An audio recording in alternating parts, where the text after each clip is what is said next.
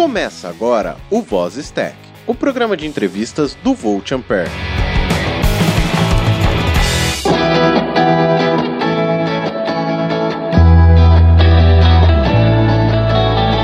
Olá, seja bem-vindo a mais um Voz Stack. Meu nome é Adrian Lemos e estou aqui com ele, o nosso lindo co-host, arroba Roger Manrique. Lindo forçou a barra, né? Mas olá, pessoal. E hoje nós estamos aqui para entrevistar um grande canal de YouTube que leva o nome do maior módulo da face da Terra, o canal do Arduino Brasil. Estamos aqui com o Nascimento. E aí, pessoal, tudo bom? E também com a Ana Assis. Oi, gente, boa noite. Sejam muito bem-vindos, muito obrigado por essa oportunidade de entrevista. Nós estamos, na verdade, retribuindo a entrevista que vocês fizeram conosco lá no canal de vocês, né? É, um tranquilo, foi um sucesso ali. O Roger abalou ali a, a mulherada toda.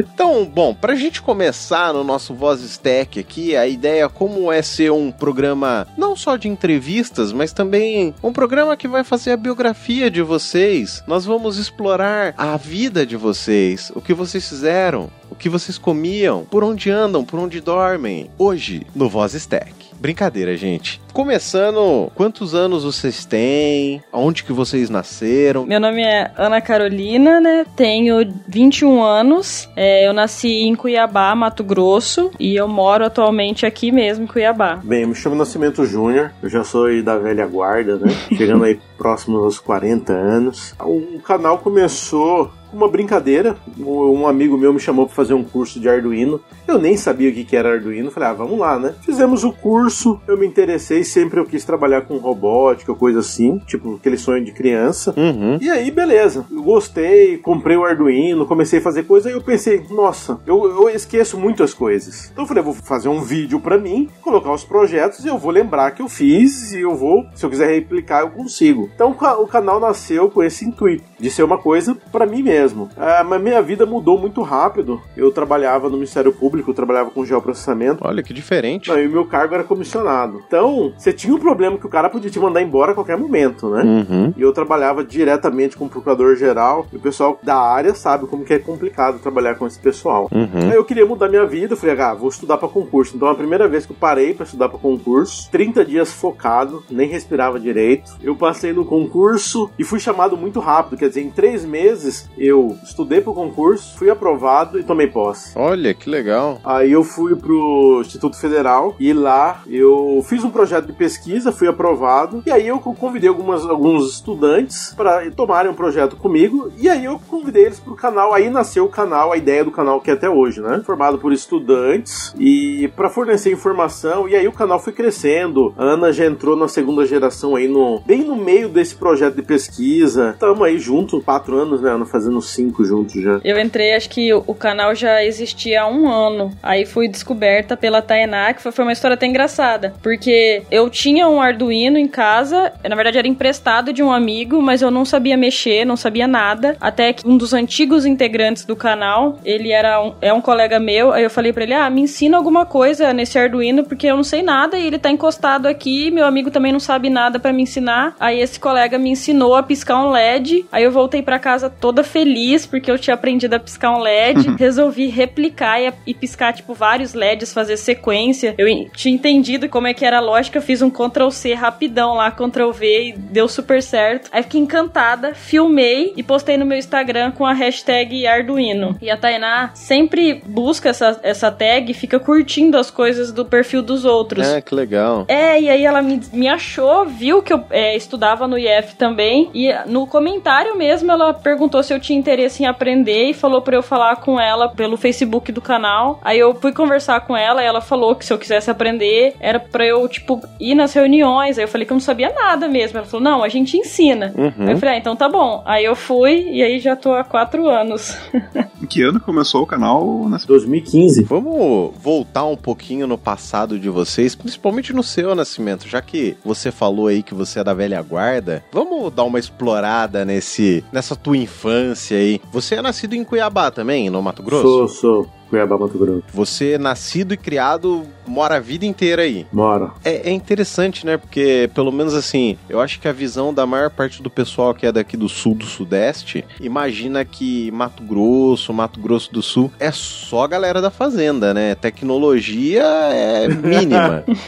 Verdade, né? eu, eu falo isso por mim, mas eu queria entender assim, o, o Nascimento. Você aí já falou que tá com mais ou menos uns 40 anos. Como que foi sua infância? Você era um cara curioso? Você pensava em mexer com tecnologia? Como que foi esse começo seu, assim? Na verdade, minha vida ela mudou muito. Quem me conhecia antigamente nem vai me reconhecer. Eu era esportista, então, então eu praticava praticamente todos os esportes na, nas escolas, né? E eu ganhei bolsa em várias escolas que eu estudei porque devido a, a ser atleta, né? Então eu joguei futebol, handball, tudo que você terminar com ball aí. Uhum. É, e no final eu acabei sendo é, lutador de taekwondo durante dois anos. Então eu lutei aí o Brasil todo, praticamente teve dois anos que eu cheguei de fazer 30 viagens. Às vezes eu chegava na minha casa só para trocar mala. Eu falava, oi mãe, tchau mãe. E teve um momento que eu tive que mudar, porque esporte amador no Brasil é complicado, né? Então teve um momento que eu tive, ou eu paro para terminar minhas, meus estudos, ou Uhum. eu vou, final minha vida vai ser numa academia, que eu era o que ia restar, né? Então aí eu me aposentei com 21 anos da, da- de ser atleta e comecei a estudar informática, né? Que tava no auge. E, e aí eu fui trabalhar numa empresa de tecnologia, passei sete anos. Cheguei a ser programador, tipo, líder de projetos, né? E aí que eu recebi o convite para ir no Ministério Público trabalhar com geoprocessamento, que foi mais sete anos. Daí eu passei num concurso que aí eu contei já a história que eu fui pro IFMT, né? Sim. E você, Ana, como que foi essa sua infância? Como que você lidava? Você pensava em mexer com tecnologia ou não? Foi que nem o nascimento aí fora da curva, virou atleta, ganhou um monte de medalha, ficou rico, milionário e depois que pensou em trabalhar. Só faltou essa parte de ficar rico aí. Não. não, o meu já foi sempre um caminhozinho certo, assim, desde pequena. É, meu pai, ele trabalhava, assim, numa empresa de eletrônica. Aí ele trazia placas, assim, que eu nem sabia o que que era pra casa. E aí eu sempre gostei de brincar com aquilo. Eu nem sabia o que que era, mas eu sempre gostei. E aí ele trouxe uma vez, eu lembro que ele trouxe um teclado pra mim que não tava mais funcionando. Eu dormi abraçada com ele, tipo, de tanto amor que eu tinha. E aí, sei lá, meu pai ia consertar o carro, ele me chamava e eu ficava em cima querendo aprender. E sempre que era algo voltado à tecnologia, eu sempre gostei muito. Brincava de, de escritório, assim, só pra ter computador e tal. Aí quando eu resolvi estudar a respeito, no meu ensino fundamental, assim, eu tinha uns 17, não, acho que eu tinha uns 15 anos, meu pai me colocou num estágio de. com um amigo dele que consertava computadores, formatava e tudo mais. Aí eu fiz uns seis meses desse estágio, aí eu passei no IF pra fazer um curso de técnico integrado, né? Você faz o ensino médio junto com o técnico integrado. Aí eu já fiz pra eletrônica, eu pensei em fazer pra informática, mas aí eu queria mais amplo ainda do que informática. Aí eu fiz pra eletrônica e sempre soube que eu queria ser engenheira. Engenheira seja é, mecânica ou eletricista. Depois eu fiz vestibular, fiz vestibular do IF para engenharia de controle e automação, passei, mas aí eu fiz o, o Enem e passei para engenharia elétrica na UF, daqui, né, na UFMT.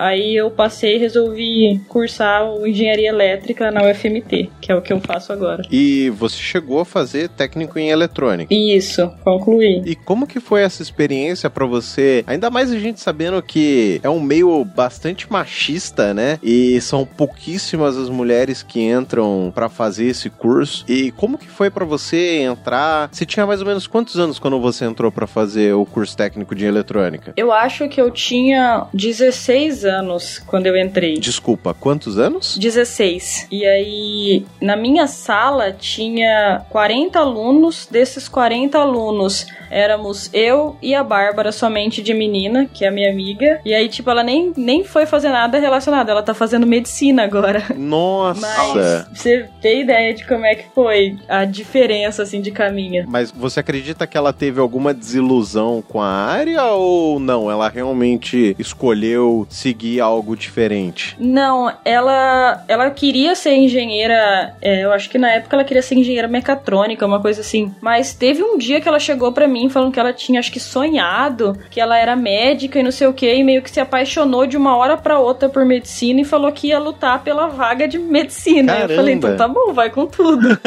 e aí ela conseguiu, passou pra medicina, tô fazendo medicina agora na UF. Certo. Totalmente diferente. Entendi. Então agora fala pra gente como foi essa sua relação com, com o técnico em eletrônica. Então, é, no início, assim, eu fiquei meio preocupada, né? Por ser um, um caminho, assim, que eu sabia que eu, eu pesquisei no início, assim, a respeito sobre a quantidade de mulheres, tanto estudando quanto profissionais já atuantes. E aí eu fiquei meio com medo, assim, de, de sofrer todo esse machismo que a gente sabe que existe. Mas, cara, eu tive muita sorte porque todos os meus colegas de sala, eles eram maravilhosos, assim, é, super educados, nunca falaram nada que pudesse nos diminuir ou duvidar da nossa capacidade. Uhum. Eu tive um professor só no IF que meio que duvidou, assim, foi em um momento só de uma aula, mas aí eu não sou muito de ficar quieta, eu já dei uma retribuída, assim, básica. É isso aí. Mas nunca tive nenhum problema no IF, assim. Na verdade, os meninos até cuidavam da gente por sermos as únicas meninas. Aí era meio perigoso no lugar onde a gente pegava ônibus, eles iam com a gente. Então, sempre fui muito bem tratada, assim, por todos os professores e colegas de sala. Que legal. Eu mandei no chat aí a foto da minha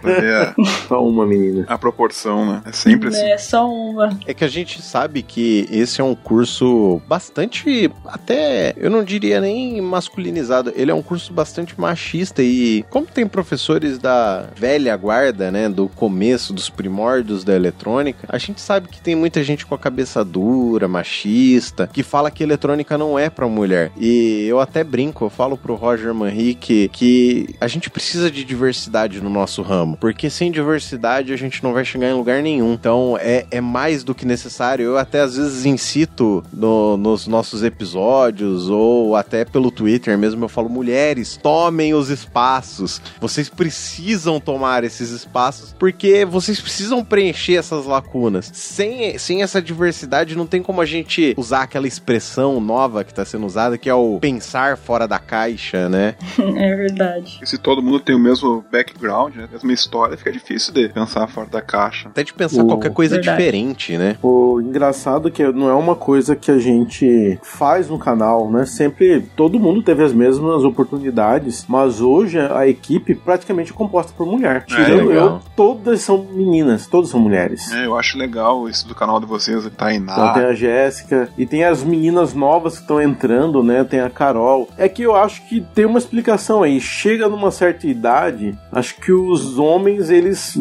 vão na vibe da festa, não são mais responsáveis e atinge basicamente essa idade que as meninas passaram tranquilamente, né? Uhum. Então a gente vê o falta de interesse dos meninos e acabou hoje no canal, tirando eu, são todos são meninas. Que legal. É, isso é uma coisa que é, eu até sinto um pouco de falta aqui no, no Volt Ampere, que nós somos três homens brancos, né, classe média, ambos héteros, cis, casados, e eu gostaria que tivesse mais diversidade aqui também, assim. Então, a gente ainda, ainda pensa nisso um pouco mais pro futuro, enquanto a gente toca o programa nas nossas seis mãos, né, Roger? É, uma hora vai dar certo. Com certeza. E Nascimento, fala uma coisa pra mim. Você estudou sua vida inteira em escola pública? Não. Cara, meu pai, ele, ele teve condições. Meu pai foi delegado de polícia, Uhum. né? Então, eu tive condições, eu estudei nos melhores colégios, mesmo não merecendo muito. eu fui expulso de algumas escolas. Né? Eu fui muito, muito de brigar, cara. Muito, muito, muito. Então, se fosse uma, uma coisa meio que arrepender, tipo, cara, eu brigava muito, então eu acabei sendo expulso de alguns colégios. Na verdade, não sendo expulso, mas tipo, é, como posso dizer, convidado a não me rematricular nas escolas, né? Entendi. Inclusive, eu estudei em escola militar, Nossa. mas mesmo assim teve treta lá. Então, eu, eu acabei. Eu estudei nos melhores colégios, então eu não posso reclamar de nada. Contudo, que eu tenho pessoas que até surpreendem: ah, como que você passou em concurso? É que eu tinha uma base muito boa, né? Entendi. Eu, eu só foquei e aí um pouco de sorte também. E depois da escola, você chegou a fazer algum técnico? Ou você foi direto para algum profissionalizante? Como que foi essa transição sua para aquela parte da informática que você fez? Você fez logo um curso superior? Como, como que foi essa sua transição? Na verdade, como eu falei, eu sou da, da velha guarda ali, então a gente trabalhava muito com games e a gente tinha um poder de um poder aquisitivo, podemos dizer assim, maior que a maioria, então eu tive computadores cedo, eu fui um dos primeiros que teve internet aqui na minha cidade, a gente trabalhava com BBS, então a gente tava nessa área de tecnologia, então a gente estava acompanhando, então não teve, teve é, dúvida, a hora que chegou assim, ah, vou fazer informática, uma coisa que eu já manjo, né, a gente já dava uma de hacker naquela época, e fomos na vibe, na verdade a, a escolha minha do curso não foi nada pensado, foi na vibe, que eu já conhecia, né? A mesma coisa da eletrônica. Eu não fiz curso, fui aprendendo, mexendo. Hoje eu e a Ana aí estamos fazendo projetos para algumas indústrias, né? Que, que entram em contato com a gente foi que a gente aprendeu, eu pelo menos aprendi assim. Que legal. Indo na vibe mesmo, eu nunca, nunca fiz um curso tipo a Ana, né? Não. Então, vamos aproveitar que você falou aí de um negócio chamado BBS, que acredito que pelo menos uns 80% do nosso público não tem a mínima noção do que, que, é isso, né? Isso é verdade, hein? Eu não tenho nem noção do que, que é.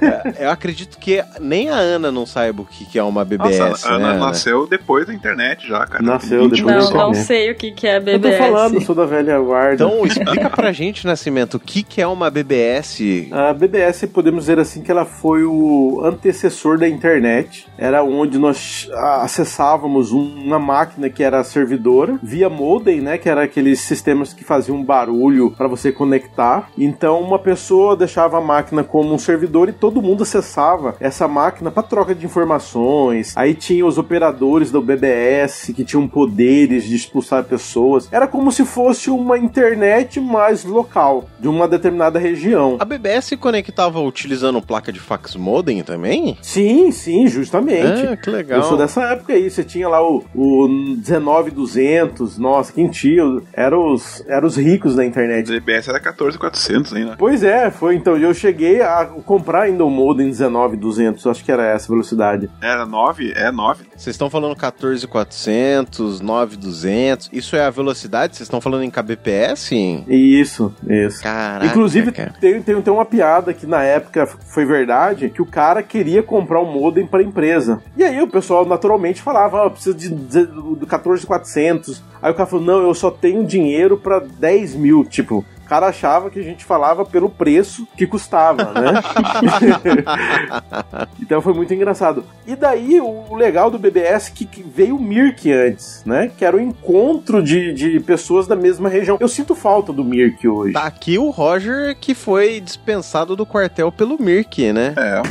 é acontece a história num episódio que, passado aí, que o Mirk me salvou de, de prestar serviço militar. Episódio de nostalgia tecnológica tecnológica, pessoal. Se vocês quiserem procurar aí. É, bons tempos, cara, do Mirk. E também a gente já começava também a um pouco de, de programação. Não sei se chegava a fazer algum script pro Mirk. Sim, sim. Tipo, pegamos operadores do canal de Cuiabá, que, era, que é minha cidade. Tem pessoas que casaram pelo Mirk, namoraram pelo Mirk, divorciaram pelo Mirk, faziam tudo pelo Mirk. E a galera achando que casar por causa de Tinder era uma evolução tecnológica animal, né?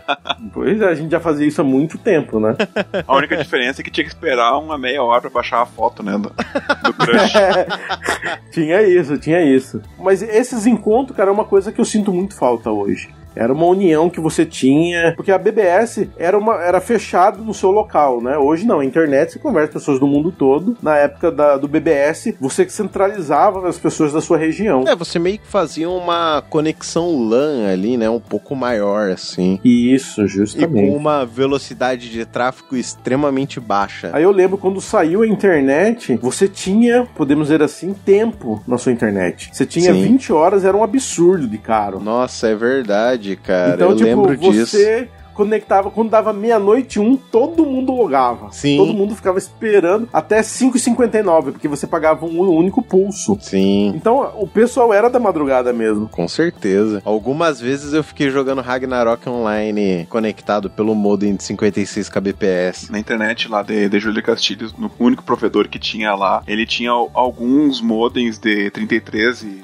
nem lembro qual é que era as velocidades. E, e ele tinha comprado, eu conheci o cara, e ele comprou um modem vender 56k. E eu consegui o telefone direto. do- Olha eu não só. ligava pro, pro PABX lá que redistribuía. Eu ligava direto pro número do. Daquele, e ficava tentando, só queria aquele. Olha só. Olha, cara, como é que pode, né, cara?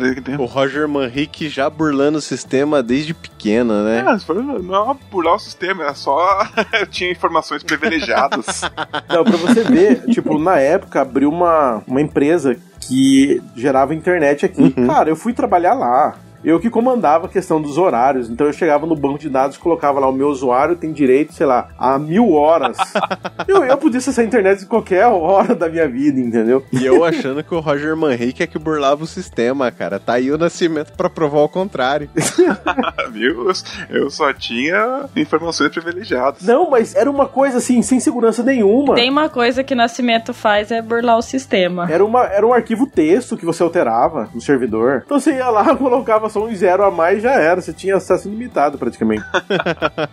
E Ana, e como foi esse seu início de vida tecnológica voltada à internet? Você já pegou a internet banda larga ou você ainda chegou a conectar naquele barulhinho maldito da placa de fax modem? Então, eu, eu, eu me lembro um pouco de quando eu era menor, assim, da gente conectar e aí fazer esse barulho da internet de escada, assim, se alguém atendesse o telefone aí já era, zoava tudo, mas é, é muito pouco, assim, eu era muito pequena. Quando eu comecei realmente a mexer na internet, já era banda larga, já, já tava tudo bem nos conformes, não sofri muito, não. Se bem que naquela época a gente chamava banda larga qualquer coisa acima de 56k, né? Ah, cara, como se qualquer coisa que ficasse conectado o dia inteiro já era considerado banda larga, né?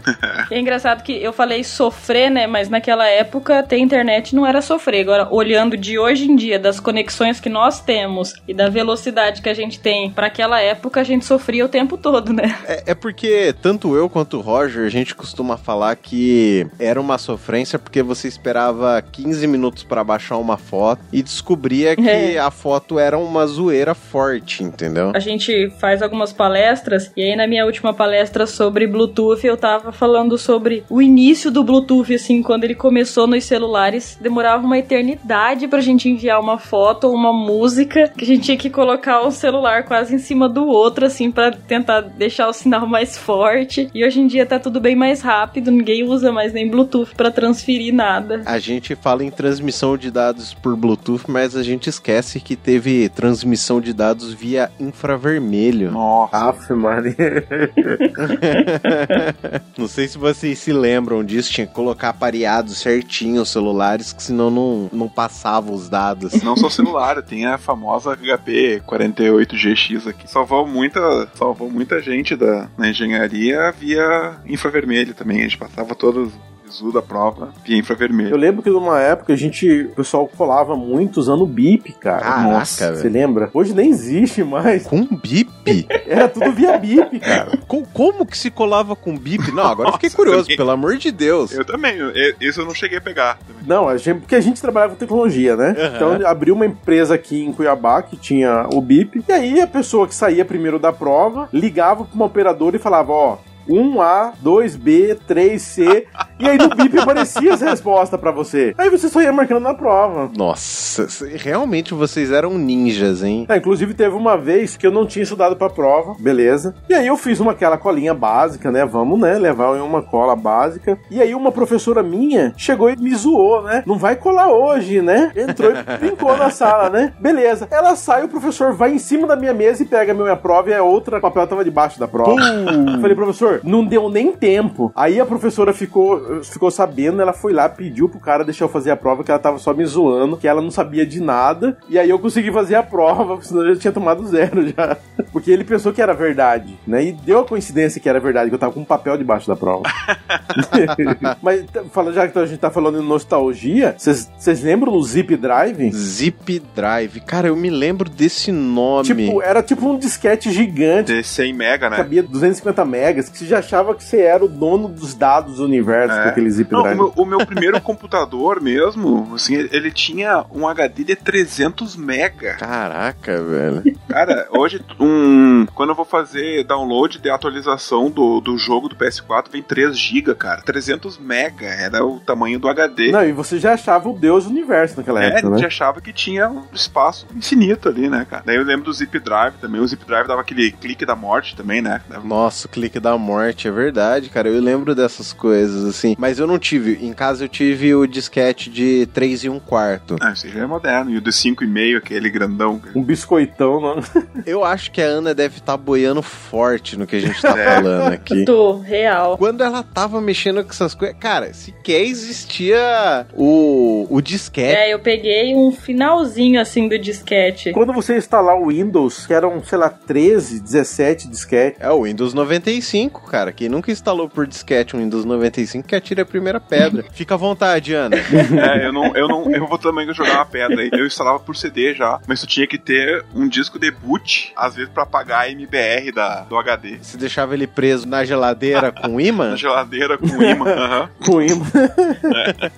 Não, o engraçado é, tipo, quando a gente vai instalar algum sistema que a gente usa Arduino e coisa assim, por exemplo, hoje você não consegue comprar o SD card de menos de 16 GB porque não compensa. Você É, imagina, sim. você vai gravar dados num 16 GB, é dado infinito, você vai deixar lá e nunca vai notar aquele, aquele do que antigamente que a gente tinha, igual ele falou, 300 mega era o nosso, era o nosso HD total. Hoje, se você vai comprar um SD, você tem que comprar 16, coloca até dó de você colocar num dispositivo que vai gravar só texto. Então, aproveitando que a gente tá falando de espaço aqui, vocês acham que hoje a gente tem péssimos programadores que acham que nós temos espaço ilimitado, então por isso vamos escrever código de qualquer jeito? Ou vocês acham que é tudo por causa da evolução mesmo dos códigos? Começa por você, Ana, e depois passa a palavra pro Nascimento. Eu acho assim que tudo depende muito das condições da, do programa em si. Existem alguns aplicativos, por exemplo, no celular, que eles poderiam ser programados para que a gente pudesse salvá-los no cartão de memória, para que não ocupasse tanto a memória externa, já que, por exemplo, o WhatsApp ele precisa estar na memória interna do telefone. Então eu acredito que alguns aplicativos eles realmente não precisam assim,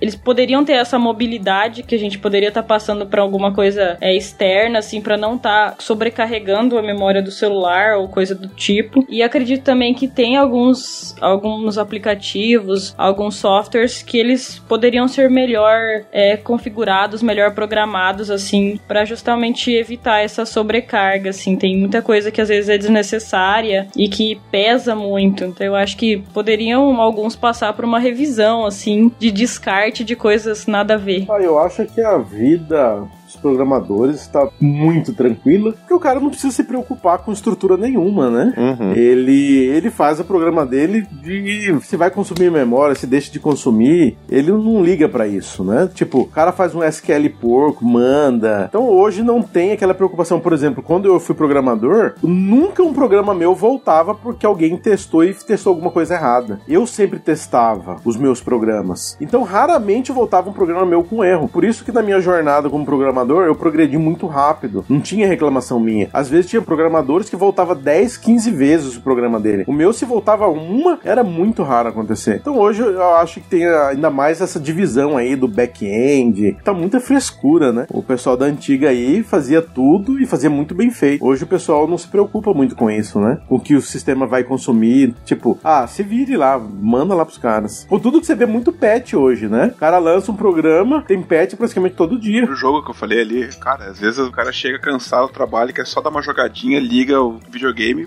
putz, 3 GB de patch pra baixar. Cara, eu também tenho uma raiva disso. Você tem meia hora pra dar aquela jogadinha antes de dormir, aí o negócio vai baixar um patch e você fala, meu Deus. 20 minutos é de, pra baixar o patch e instalar.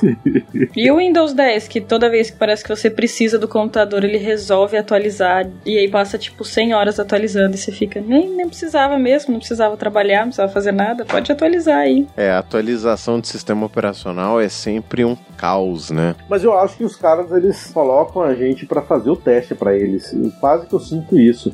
principalmente jogos, né? O cara lança um jogo, um patch do jogo, beta do jogo, aí vai um monte de gente baixa, testa, dá o reporte, eles arrumam quando eles acham que o sistema tá ali 90%, eles lançam vendendo bem caro, quer dizer, usou mão de obra de graça aí para corrigir os bugs. E Nascimento, você falou que você programa. Qual foi a primeira linguagem de programação que você teve contato? Cara, eu programei no Clipper. A gente andava com a Bíblia. Era um livro gigante. Porque, igual eu falei, hoje a vida de programador é a coisa mais moleza do mundo. Você não precisa decorar nada. Você vai no Google, coloca sintaxe, ele já te entrega. Stack Overflow. É, tipo, hoje é easy ser programador. Na minha época, se você não andasse com a Bíblia, você tava ferrado. E além do Clipper, qual outras linguagens que você teve contato? Ou foi só essa mesmo? Eu mexi com VB, depois eu mexi com Delphi, aí eu programei em ASP, aí programei em PHP. Daí eu já fui para a área do geoprocessamento. Eu cheguei quase a fazer certificação PHP, né, que a gente tava na empresa lá, mas daí eu fui para um órgão público e os caras pagavam um valor, salário tipo fora da realidade. E aí você sabe, emprego público é mais tranquilo, e aí depois eu passei para um outro concurso e aí eu nunca mais procurei mais fazer a certificação, porque para mim ali já não era interessante certificação. E sim fazer o pós-graduação e agora tô correndo atrás de um mestrado, porque ele tem interferência no meu salário, né? Podemos dizer assim. E hoje você trabalha como o quê? Qual que é a sua área de atuação? Na verdade, são várias áreas.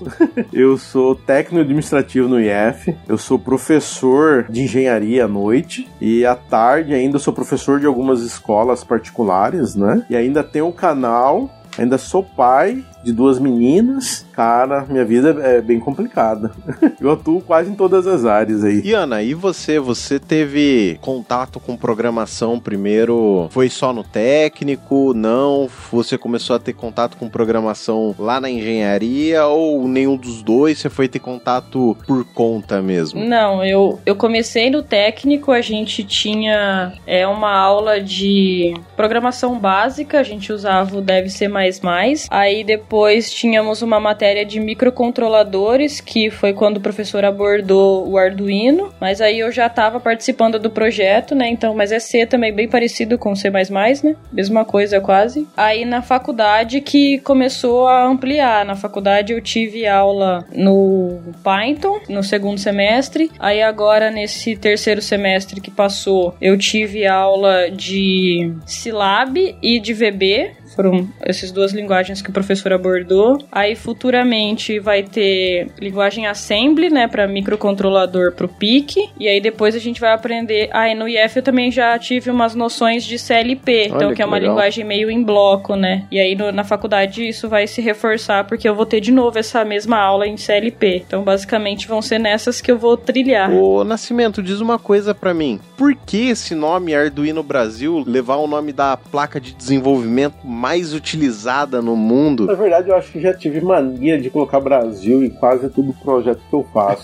na época que eu era lutador, eu tinha um, um, um site que ficou muito famoso na época, por isso me possibilitou a fazer tantas viagens, né? Que chamava Taekwondo Brasil. É, eu vendi esse domínio para um outro grupo, mas eu era o dono dele. Antes disso, eu também, tipo, tinha registrado o domínio do São Paulo Futebol Clube, né? Antes do próprio São Paulo. E, e aí os caras, pra conquistarem a gente, passar o domínio pra eles, nos levaram no Morumbi. A gente, nossa, a gente passou os 15 melhores dias da nossa vida na época. Tipo, imagina, eu tinha 16, 17 anos, a gente conheceu o Raí, a gente almoçou com os caras, então, tipo, os caras queriam assistir um jogo de Libertadores na, na, na tribuna. E aí depois a gente passou o domínio pra gente que a gente achou justo, né? Ah, não, os caras fizeram aqui a graça com a gente, vamos devolver o domínio pra eles. Mas eu tinha um- essa mania, por exemplo, o Taekwondo Brasil era meu, e aí eu falei assim, e agora? Vamos inventar um nome pro canal. Aí não teve dúvida. Ah, vou colocar Arduino Brasil. Não tinha nenhum. A gente registrou primeiro e aí ficou. Um cara até. Eu nem sei se era um cara, mas ele criou um canal também chamado Arduino Brasil Oficial. assim. Tentando meio que dar uma É, derrubada na gente. Mas aí ele tinha acho que uns 4, 5 vídeos. Aí a gente foi lá e deu dislike em todos. Nossa. Todo mundo do, do canal, vamos lá, e demos dislike em todos os. Aí, tipo, ele falava que lá era o verdadeiro canal, assim, entendeu? Tipo, meio que menosprezando o nosso. Mas aí depois de um tempo, ninguém, acho que ninguém acessava o canal dele, aí ele cancelou.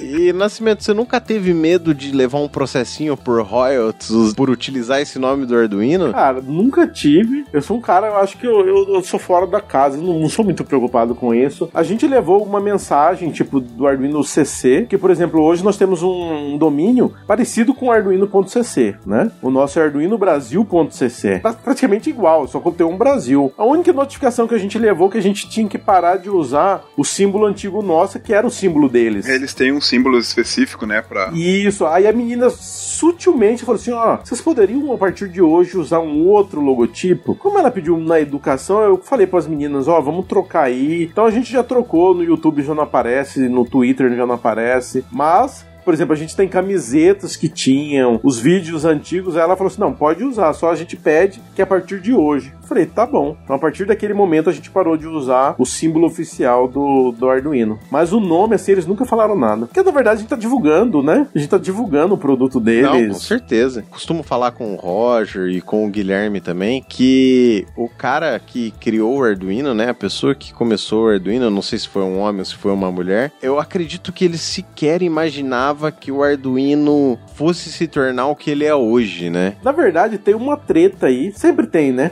As as tretas. Ah, com certeza. É que falam que, na verdade, a ideia do Arduino é de um colombiano que era amigo do Banzi. E aí, o Banzi pegou a ideia, melhorou ela no aspecto que é hoje, que era para ser uma comunidade, juntou com mais quatro pessoas e o Arduino virou o que ele é. Mas, na verdade, a concepção era de um cara da Colômbia. Como ele era sozinho e fraco, podemos dizer assim, em relação aos americanos, então eles tomaram o poder. Mas diz a lenda que, na verdade, e tem pessoas que já me confirmaram isso, que na verdade foi um colombiano que era o dono do Arduino, podemos dizer assim. Essa só, eu conhecia só o Banzi também. Então, mas na verdade foi ele que pegou a ideia do, do colombiano. Tipo, o cara ia fazer uma apresentação, apresentou para ele, ele falou, pô, gostei da ideia tal. Lógico, deu aquela modificada básica, porque contudo que o cara não ganhou um processo. Eu sei que ele entrou com um processo, mas não ganhou. É que eu, eu tava vendo aqui o Hernando Barragan, que é esse colombiano, ele criou a linguagem, é aquela wiring, né, que a gente, a, a gente costuma chamar de C, mas o, a linguagem do Arduino mesmo é wiring, né? O Barragan criou essa linguagem e tinha um estudo, realmente o Banzi que foi que deu aquela, aquela repaginada e... É, o up, né? Mas eu, eu, eu, concordo que os caras, eles não sabe, nunca sonharam no melhor sonho deles que ia dar essa abrangência. Por exemplo, esse ano o Arduino Day foi em mais de 500 lugares diferentes. Tem muitas uh, outras placas, né? Sei lá, o próprio PIC, Spartan, tem um monte de placa. O que, o que, que tu acha que o, o, Arduino deu? Foi esse, qual foi o pulo do gato do Arduino? Eu acho que leva vários conjuntos ali, né? O, o microcontrolador que você consegue tirar, o preço, a comunidade. Hoje, por exemplo, se você entrar em qualquer fórum e postar uma dúvida, em menos de 5 minutos o pessoal já coloca link de vídeo, já coloca várias situações. Você existe muito muito material na internet. Eu lembro, a própria Microsoft tentou desbancar Arduino, viu que é perca de tempo porque já é uma coisa consolidada, né? E você não vê uma, um evento como o Arduino Day em qualquer outro lugar. Você não vai ver Peak Day, você não vai ver as outras placas Day, não vai ter é uma coisa que pode ter as outras placas que pegam uma porcentagem, mas o grosso mesmo, o pessoal já é apaixonado pela, pela. A própria Arduino, ela lança outras placas e não tem o sucesso do Arduino Uno. Tu acha que ser um projeto, uma plataforma open source também contribuiu para isso? Ah, com certeza. Contudo que você, por exemplo, nós desenvolvemos as, os nossos produtos para as empresas, a gente não precisa passar dinheiro para ninguém. É óbvio que a gente não usa o, micro, o Arduino em si como no, no, na nossa plataforma, a gente usa o microcontrolador. E a gente não precisa pagar royalties para ninguém. Lógico, o imposto você tem que pagar sempre, né? Esse é seu parceiro. Mas eu acho que a questão do seu open source também ajuda muito, né? Eu lembro que teve uma empresa que deu placas para as pessoas. Eu não lembro qual empresa que foi. No outro dia o pessoal tava vendendo no Mercado Livre. e 400 reais. Que quando o Arduino eh, fez aquela promoção com a Intel, como é que é o. Com o Intel Edson? Edson, eles deram. Eu, eu me inscrevi para ganhar lá, mas Eu não, também me inscrevi e nunca... não ganhei. Mas no outro dia já tinha nego vendendo. High five virtual de vocês dois aí, porque eu também me inscrevi e nunca recebi essa placa aí. Hashtag chateado, viu, Intel? Mas a galera que recebeu também não quis usar, eles receberam para vender. E teve nego que vendeu.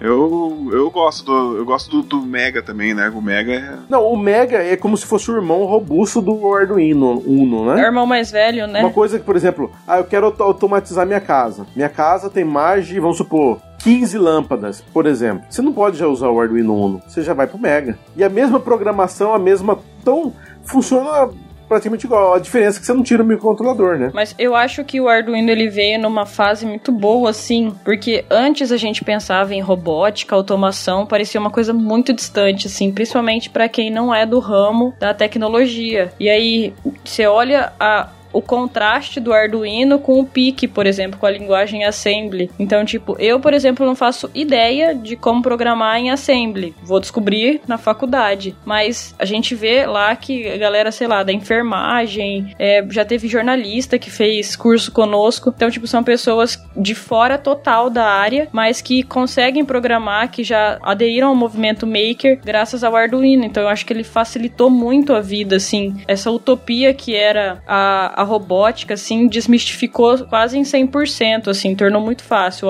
e muito acessível. Então eu acho que isso fez a popularidade do Arduino, tipo, expandir tão rápido, assim, porque antes era tudo que era ligado à tecnologia especificamente para desenvolvimento, ela ficava restrita a um grupo específico de estudiosos e, e profissionais. E agora o Arduino não, o Arduino, todo mundo mexe com o Arduino, tipo, aderiu a muitos movimentos. Então eu acho que isso foi fundamental assim, pro Arduino ter é, o espaço que ele tem hoje. E o que, que vocês acham? Vocês acham que o Arduino, o em si, o projeto Arduino popularizou o processador Atmega? Ou vocês acham que o processador Atmega popularizou o Arduino? Eu acho que os dois, hein? Igual a Ana falou, foi num momento naquele vácuo, né? Porque imagina, você ensinar um veterinário que ele tem que reservar uma memória no computador para rodar o programa dele. O Arduino não. Ele faz isso sozinho pra gente. Fazer um maloc. Isso.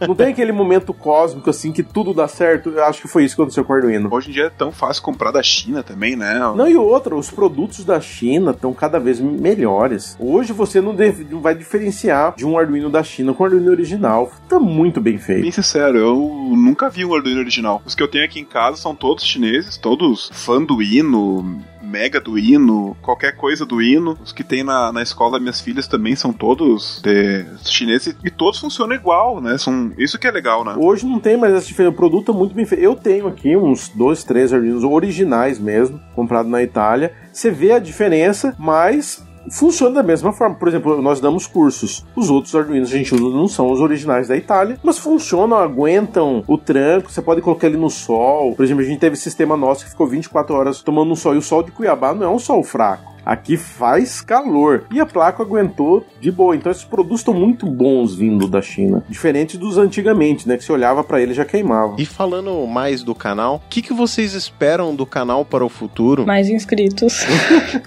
a gente tá trabalhando muito duro, assim, eu e o Nascimento e, a, e as meninas, a Jéssica e a Tainá, assim, para tentar manter o canal. Como o Nascimento disse, a nossa vida, assim, é muito corrida, a gente mal tem tempo para dormir. Todo o esforço que a gente faz para ainda manter o canal canal ativo, porque no início era somente a ideia do canal, né? Toda a nossa energia extra era focada em gravar vídeo e aprender novos projetos, mas agora a gente já palestra, a gente já tem os cursos, a gente já faz trabalho para as outras, para empresas, então a gente tem que dividir muito nosso tempo. Então a gente espera que o canal cresça e dê bons frutos, assim, não só eu digo retorno financeiro, é óbvio que todo mundo trabalha para ter um retorno financeiro, mas para que a gente tenha tipo um network muito maior, assim, se conectar melhor melhor com as pessoas, porque o trabalho que a gente tem para manter o canal hoje em dia, ele é muito grande. Tipo, agora eu tô falando com vocês, mas eu tô tem um vídeo meu renderizando aqui no computador já para lançar. Então, tipo, a gente, o trabalho que a gente tem é muito grande, então a gente espera o reconhecimento no futuro, assim, que ele cresça cada vez mais.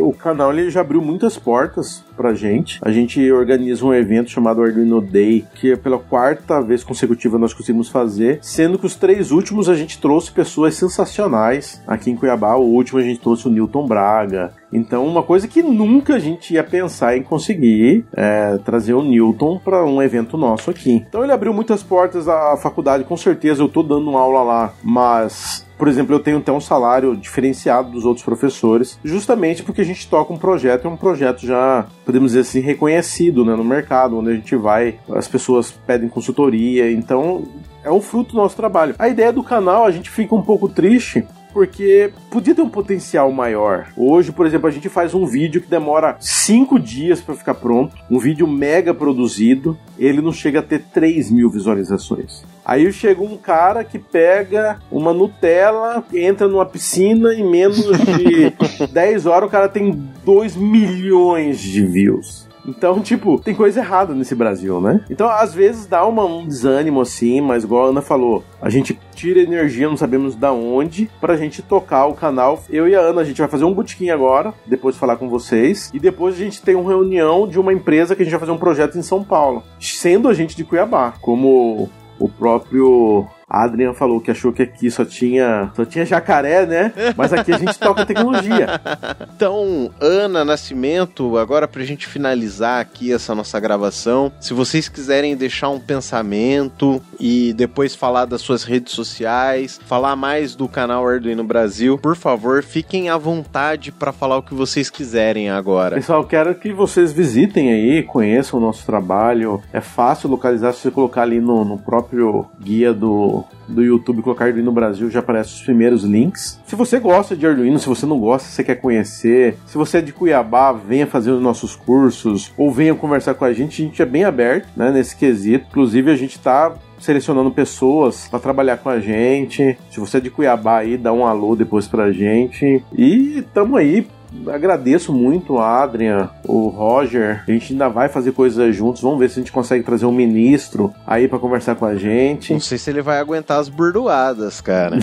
é, vamos ver. Ele foi até com o Pirula já agora. Pois é, e a hora que eu vi com ele com o Pirula, eu falei, pô, a gente tem chance, cara. Então, tipo, eu tô em contato com o pessoal. A hora que a gente conseguir um, um sinal verde aqui, eu volto a entrar em contato com vocês. Mas agradeço muito o espaço. Desejo sucesso sempre que eu posso. Tá lá no meu Spotify para assistir assistir os programas, melhor do que ver o. Igual eu falo, tipo, eu sou revoltado com isso. Tipo, a gente tem um trabalho, eu sei que não é fácil o trabalho de vocês. A edição é muito mais complicada, então dá um trabalho e aí as pessoas preferem ver o cara na Nutella lá pela milésima vez né? É complicado. Então dê mais valor ao pessoal que trabalha com tecnologia, que está fazendo podcast, YouTube, que seja é, tutorial em, site, blog. E aprenda, né? Aprenda sozinho, não dependa dos outros. Faça automação do seu quarto. Imagina, uma coisa sensacional. Quem sabe se não começa a ganhar dinheiro com isso, né? Quem sabe? O sonho de todo mundo é ganhar dinheiro, né? Então, tipo, abre muitas portas. Como eu falei, eu mesmo tô dando aula numa faculdade e, e quem com certeza foi o canal que abriu, né? Né? Eu e a Ana estamos fazendo um projeto para algumas empresas. É o canal que abriu. Agora, imagina, você automatiza seu quarto, daqui uma semana um amigo vê,